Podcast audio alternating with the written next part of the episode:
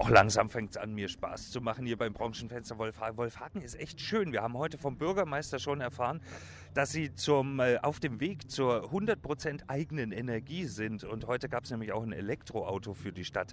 Was war dein Highlight bis jetzt, Antonia? Die Sitzauflage des Elektroautos, die war nämlich besonders schön in äh, feinsten rosa Blümchen. Das hat mich schon ein bisschen beeindruckt. So hatte früher meine Oma so ein Ding über den Klodeckel. Aber nee, ist aber wirklich, ich fand die Feuerwehrübung, fand ich super, super spannend, wo sich da wirklich die Statisten in dieses zugerümpelte Auto äh, ja. gesetzt haben. Dann wurden sie rausgeschnitten und äh, alles total dramatisch. Das war echt interessant, das mal zu sehen. Jetzt machen wir mal die ganz einfachen Dinge. Wir gehen mal ins Zelt. Du zur Bank haben wir beschlossen oh, und ja. ich äh, würde mal gucken, ob ich hier einen neuen LTE-Anschluss kriege, denn ich habe ein paar äh, Mobilfunkunternehmen hier auch gesehen und ich muss ganz ehrlich sagen, hier äh, Telekom, darf man das sagen, krankt hier ein bisschen in Wolfhagen, ne? Ja, das, äh, über die Telekom darf man jetzt, habe ich gehört. Ja? Ja, darf man. Okay.